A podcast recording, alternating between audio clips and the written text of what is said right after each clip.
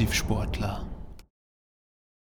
Es sind schon zwei Monate nach der letzten Folge vergangen, aber es ist einiges in der Sportwelt passiert und auch in den kommenden Wochen stehen viele Highlights an. Heute in der jetzigen Folge beschäftigen wir uns mit dem ersten NFL-Saisonspiel, das nicht in Amerika, sondern hier bei uns in München stattgefunden hat.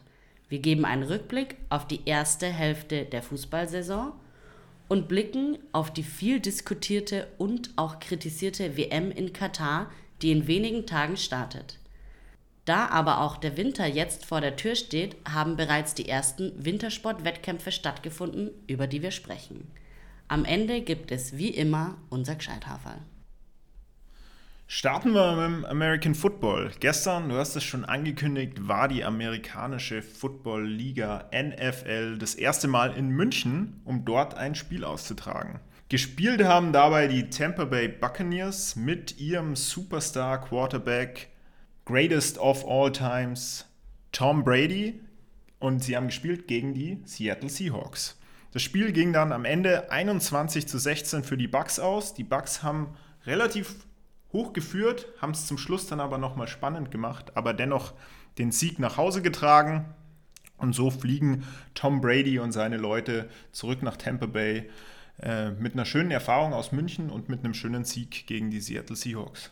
Als die Tickets sozusagen zum Verkauf standen, war das Spiel schon nach wenigen Sekunden komplett ausverkauft, was für die Beliebtheit äh, dieser Sportart in Europa, aber auch in Deutschland spricht. Und im normalen Verkauf haben die Tickets zwischen 75 und 155 Euro gekostet. Die Fans hatten jedoch eigentlich kaum eine Chance, ein Ticket über den normalen Verkauf zu ergattern, da bereits nach wenigen Sekunden nach der Öffnung der Kontingente die Warteschlangennummern der Interessierten zum Teil ins Siebenstellige hinaufgeschossen sind und nur wenige Leute hatten das Glück, da etwas zu ergattern. Auf dem Schwarzmarkt, glaube ich, ist es auch nochmal hoch hergegangen. Da wurden die Preise dann ein bisschen höher angesetzt, aber den Leuten hat es super gut gefallen. Die, einige von meinen Freunden waren auch vor Ort können, haben, waren nur begeistert. Ja, also man musste schon einen relativ hohen Aufwand reinstecken, um diese Tickets zu bekommen. Und selbst dann sind die meisten leer ausgegangen. Aber auch die Allianz Arena, in der das Spiel nämlich stattgefunden hat, wo ja sonst der FC Bayern München seine Heimspiele austrägt, auch die mussten relativ hohen Aufwand reinstecken, weil das Stadion für das Event umgebaut werden musste. Und während das Aufstellen der, dieser speziellen American Football Tore, die wie so große Klanggabeln aussehen, eher mit einem geringen Aufwand verbunden ist, musste der Rasen zum Beispiel auch verlängert werden, wo man eben letzten Endes auch so neuen Beton vergießen musste. Das hat man schon in der Sommerpause gemacht. Und das musste man machen, weil im American Football eine Länge von rund 110 Metern benötigt wird. Also eine Spielfeldlänge von rund 110 Metern. Und Fußballfelder in der Bundesliga sind so im Durchschnitt 105 Meter lang. Also man musste das dann äh, um gute 5 Meter verlängern. Zudem wurden auch Prellwände aufgestellt. Die gibt es in den USA nicht, weil in den USA sind das spezielle Footballfelder. Da braucht man diese Prellwände nicht, weil die Seitenabgrenzungen äh, wesentlich weiter weg sind, sodass die Spieler auch noch auslaufen können, wenn sie zum Beispiel einen Touchdown laufen. Aber in der Allianz Arena kommen relativ schnell die Zäune ähm, zu den Zuschauerrängen und die wurden eben dann mit so, sogenannten Prellwänden versehen, dass die Spieler sich nicht verletzen, wenn sie eben auslaufen oder wenn sie auch getackelt werden. Und daneben wurden auch die Kabinen und Auswechselbänke vergrößert, da im American Football die Teamgrößen wesentlich größer sind. Im American Football hat ein Team so im Schnitt 65 Teammitglieder, die müssen ja auch alle versorgt werden.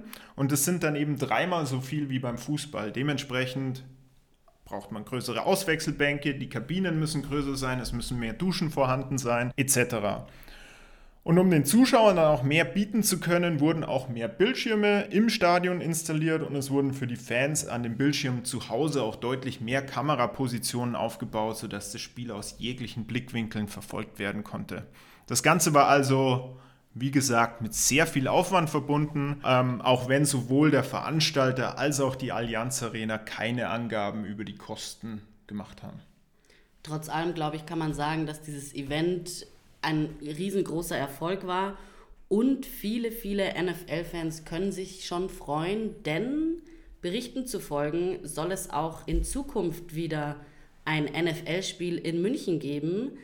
Ähm, wir sind gespannt, ob, das, ob dem so ist und werden euch auf jeden Fall weiterhin informieren.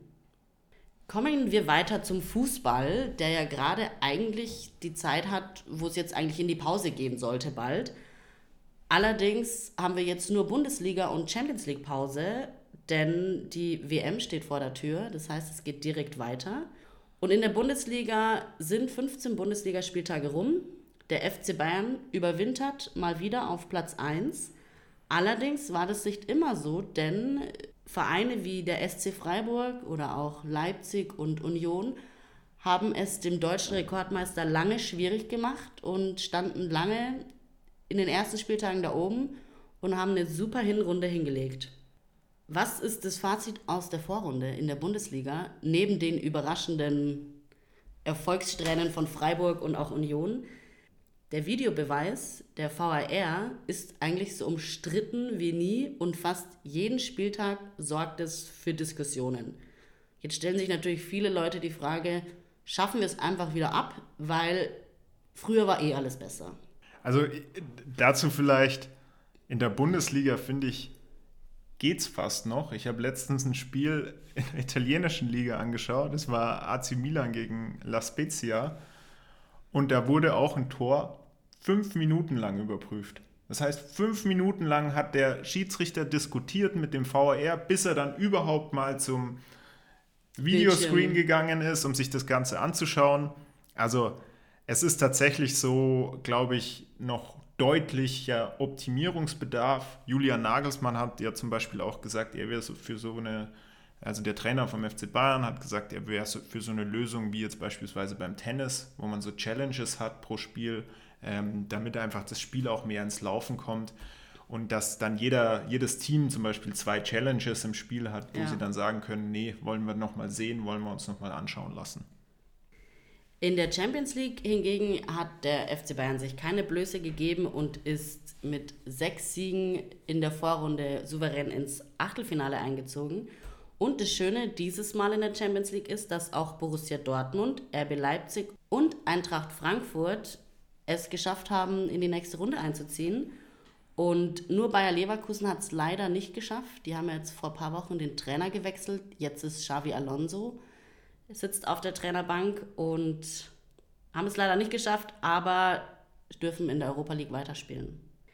Die Gegner der deutschen Champions League-Teilnehmer sind bei den Bayern kein geringerer als PSG mit den Superstars um Kylian Mbappé und Neymar. Und Lionel Messi. Oh, Messi, ganz vergessen, wenn er schon nicht Gibt's mehr der größte Superstar ist. Genau. Dortmund trifft auf den FC Chelsea. Frankfurt spielt gegen den SSC Neapel, was ein sehr spannendes Spiel werden könnte. Sehr hitzig, gute Fanbase. Beide Mannschaften auch überraschend stark diese Saison. Genau. SSC Neapel ist Erster in Italien und Eintracht Frankfurt ist jetzt auch unter den Top 4. Also verspricht viel. Eintracht Frankfurt auch Euroleague-Sieger, also bin ich sehr gespannt auf das Spiel. Und zu guter Letzt RB Leipzig bekommt es mit Manchester City zu tun. Wie stehen die Chancen auf ein Weiterkommen der deutschen Teams? Also ich sehe ja überall Chancen, eigentlich außer bei Leipzig. Ja, man muss sehen. Ne? Also Leipzig, glaube ich, braucht zwei extrem gute Tage, um gegen Manchester City zu gewinnen. Ich glaube, Man City hat das ganz klare Ziel, dieses Jahr die Champions League zu gewinnen. Haben natürlich auch ja, den besten Sturm der Welt und einen der besten Stürmer der Welt mit Haaland. Aber auch Red Bull Leipzig ist sehr offensiv stark, spielt sehr offensiven Fußball, haben ja auch den besten Torjäger der Bundesliga, nämlich Nkunku. Und, und die haben zurzeit auch einen Lauf, dass sie seit super, super vielen Spielen einfach ungeschlagen sind. Also muss man auch erstmal schaffen. Aber neben der Champions League haben es auch einige deutsche Mannschaften in anderen internationalen Wettbewerben geschafft, nämlich der Euroleague oder European League. Da haben es Union Berlin und der SC Freiburg in die nächste Runde geschafft.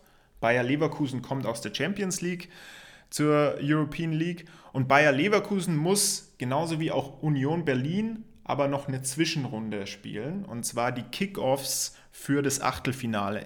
Der SC Freiburg ist direkt ins Achtelfinale gekommen, weil sie Gruppenerster waren. Union Berlin war Gruppenzweiter und Bayer Leverkusen als Gruppendritter der Champions League muss auch in diese Kickoff-Runde. Bayer Leverkusen spielt da gegen AS Monaco und Union Berlin spielt gegen Ajax Amsterdam. Gegen wen der SC Freiburg spielt, das wird dann erst entschieden, wenn diese Kickoff-Runde vorbei ist, weil dann die Auslosung für das Achtelfinale stattfindet. Es war noch ein weiteres Team in den europäischen Wettbewerben. Die haben es als einziges deutsches Team leider nicht geschafft, weiterzukommen. Das war nämlich der erste FC Köln, der in der dritten europäischen Liga, nämlich der Conference League, antrat. Und die sind letzten Endes dann leider ausgeschieden äh, und können sich jetzt voll und ganz auf die Bundesliga fokussieren. Wobei man aber jetzt hier auch sagen muss, dieses Jahr ist das deutsche Abschneiden schon exorbitant gut gewesen. Also, dass so viele deutsche Mannschaften weitergekommen sind, das ist ja also Jahre her gewesen. Starke Leistung. Also ist auch ein Widerspruch zu dem, dass man immer gesagt hat, ja, die deutsche Liga, die ist nicht mehr konkurrenzfähig. Genau.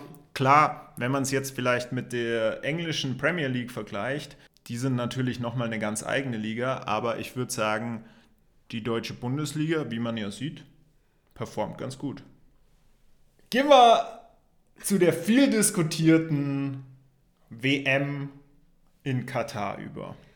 Es ist soweit, sie steht vor der Tür, am kommenden Wochenende geht's los und Hansi Flick hat letzte Woche sein Aufgebot bekannt gegeben. Er hat dabei auf Mats Hummels verzichtet, wo man so ein bisschen vermutet hat, den könnte er vielleicht mitnehmen, der ist wieder formstark, aber er hat gesagt, nee, er vertraut lieber auf sein Team, das er schon das letzte Jahr gut kennengelernt hat. Dazu gehört der eigentlich langzeitverletzte Lukas Klostermann, der jetzt erst wieder fit geworden ist. Und genauso auch Amel Bella Kotschap, den er ähm, erst letztens neu nominiert hat, aber auf den er dann lieber vertraut. Er sagt, da geht er lieber den Pfad der Jugend und verzichtet daher ähm, auf Mats Hummels. Überraschungen gab es auch. Bei jeder WM gibt es ein paar Überraschungen, wer nominiert wird. Eine Überraschung war vielleicht die Nominierung von Niklas Füllkrug, wobei man damit schon so ein bisschen gerechnet hat, weil er eben auch der beste deutsche Torjäger aktuell ist, auch in der Bundesliga.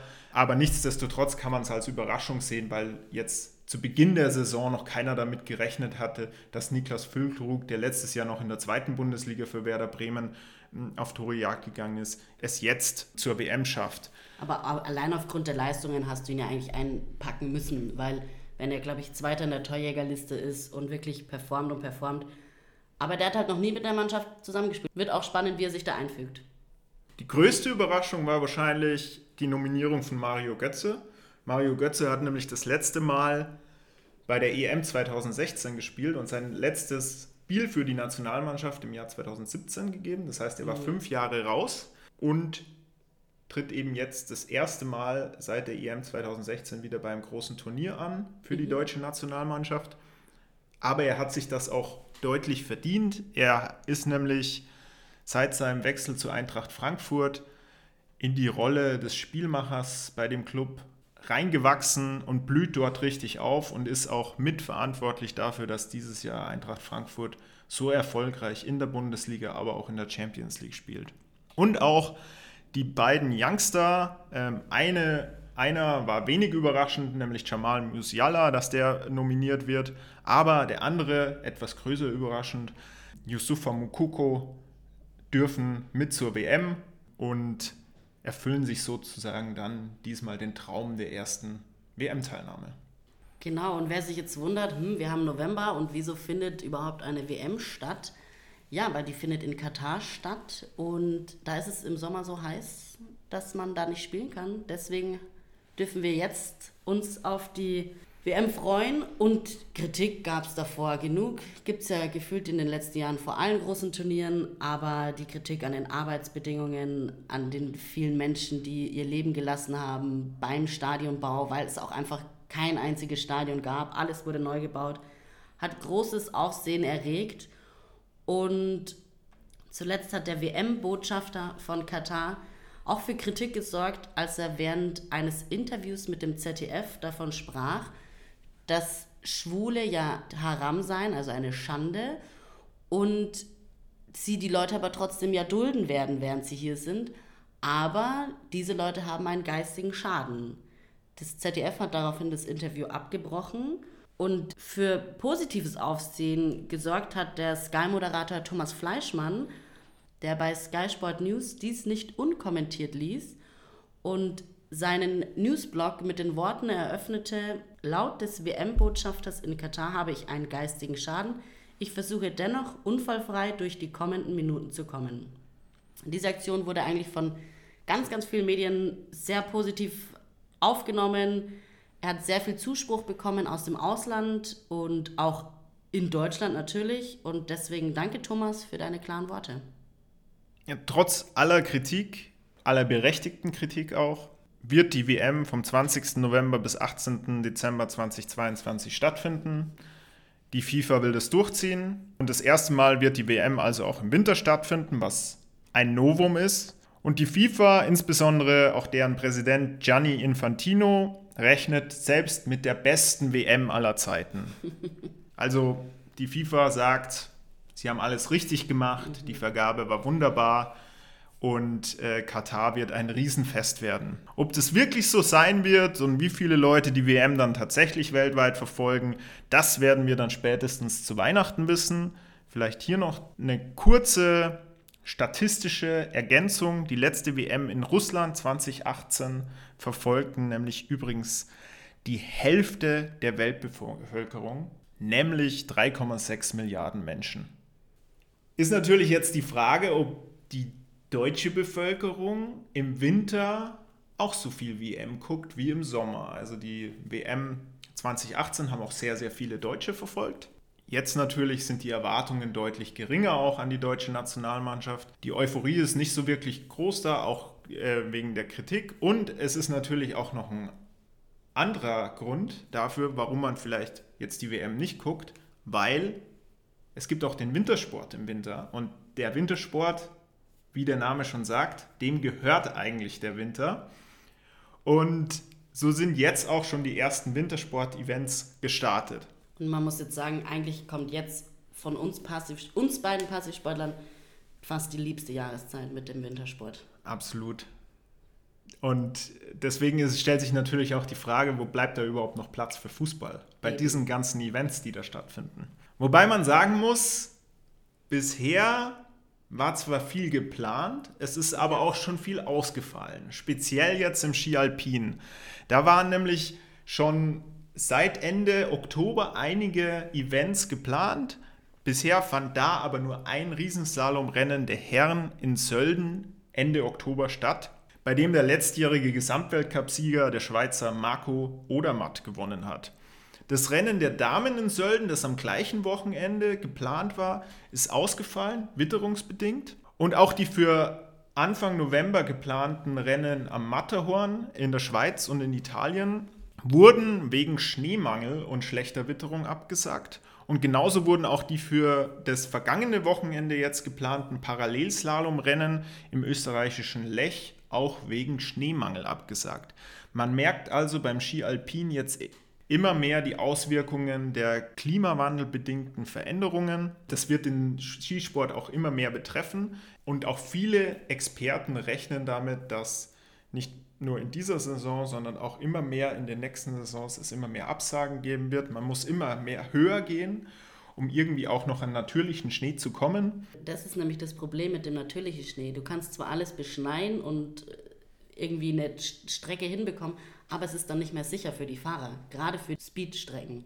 Man hat es ja auch gesehen, Peking lief ja komplett auf künstlichem Schnee ab und da wurde sehr, sehr viel Geld investiert in die Sicherung dieser Rennstrecke. Mein China hat es gemacht für, die, für das Prestige-Projekt Olympia 2022, aber das kann sich eigentlich kein äh, Skiresort leisten. Es braucht also Lösungen, wie man mit diesem Problem umgeht. Eine Wintersportart, die dafür bereits eine Lösung gefunden hat, ist das Skispringen. Die Skispringer sind nämlich Anfang November das erste Mal in einem Winterweltcup nicht auf Schnee, sondern auf so Gummimatten im polnischen Whistler gesprungen. Und der Auslauf der Skisprungschanze ist dabei nicht mit Schnee bedeckt, sondern eben mit diesen speziellen Gummimatten, die auch für Sommertrainings und Wettbewerbe genutzt werden. Ja, die deutschen Herren-Skispringer kamen damit aber jetzt noch nicht ganz so gut zurecht, weil keiner der deutschen Springer es bei den zwei Siegen des Polen David Kubacki unter die Top Ten schaffte.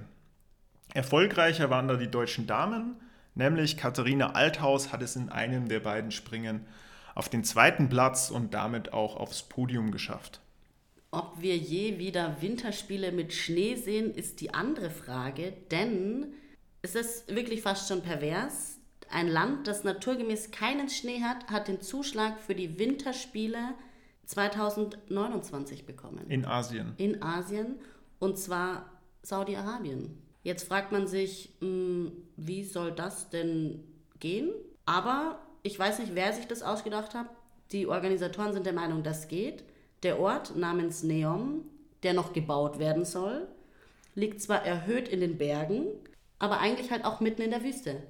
Schnee wird es also dort zu 100% nicht auf natürliche Art und Weise geben und daher fragt man sich jetzt schon, wo soll und kann das hinführen? Also wird man auch irgendwann einfach noch zwischen Winter- und Sommerspiele unterscheiden? Ich muss sagen, ich habe noch nie von den asiatischen Winterspielen was gehört. Ja. Ich meine, vorher waren die wahrscheinlich irgendwo in Japan ähm, oder in Südkorea oder vielleicht in Russland, wo man dann irgendwie Was wenigstens ja Schnee macht. hatte. Genau. Ja. Aber dass man die jetzt nach Saudi-Arabien bringt, ich meine, WM in Fußball-WM in Katar im Winter ist schon fraglich. Jetzt Winterspiele in Saudi-Arabien. In der Wüste. Ja, Es- schauen wir mal, wo wird dann, immer die, wo dann irgendwann bald die Olympischen Winterspiele stattfinden werden. Genau, kommen wir nochmal zu einigen allgemeinen äh, Fakten und Ergebnissen, die auch in der Sportwelt sich sonst noch so rumgetummelt haben. Denn im Tennis steht das große Saisonfinale an. Die ATP Finals in Turin sind gestartet. Und die ersten Spiele haben bereits stattgefunden. Und bei diesem Turnier dürfen nur die acht Besten der Weltrangliste der Herren antreten und gegeneinander spielen. Allerdings fehlt die Nummer 1 der Spanier Carlos Alcaraz verletzungsbedingt. Und auch Alexander Zverev ist noch nicht wieder fit geworden. Das heißt, in diesem Jahr stehen Daniel Medvedev, Novak Djokovic, Rafael Nadal, Stefanos Tsitsipas, Kaspar Rüth, Andrei Rublev, Felix Auger aliasim und Taylor Fritz im Kader. Im letzten Jahr hat nämlich noch Alexander Zverev dieses Turnier gegen Medvedev gewonnen. Aber der kann natürlich seinen Titel dieses Jahr nicht verteidigen. Aber wer sozusagen einen neuen Rekord einstellen könnte, ist Novak Djokovic, der bereits fünfmal die ATP Finals gewinnen konnte und mit einem Sieg gleichziehen würde mit Roger Federer, der ja in diesem Jahr unter Tränen beim Labour Cup seinen Abschied verkündet hat und einen sehr, sehr, sehr emotionalen, sehr, sehr schönen Abschied gefeiert hat. In der Formel 1 geht es auch weiter rund. Wenig überraschend hat Max Verstappen und auch Red Bull haben die Weltmeisterschaft eingefahren und sind auch Konstrukteursweltmeister geworden. Erst gestern, am gestrigen Sonntag, war das Rennen in Brasilien, wo erfahrungsgemäß immer sehr, sehr viel passiert und immer viele Emotionen dabei sind, weil die Brasilianer auch einfach ein Volk sind. Die feiern gerne, die feiern den Motorsport, da muss es schnell zugehen. Und überraschend hat George Russell mit dem Mercedes den Sieg eingefahren. Also Mercedes scheint wieder auf die letzten Meter in die Siegspur zu kommen. Aber was eigentlich für Diskussionsstoff gesorgt hat, war Max Verstappen, der nämlich die Stallorder seines Teams missachtet hat und seinen Teamkollegen Sergio Perez nicht vorbeigelassen hat.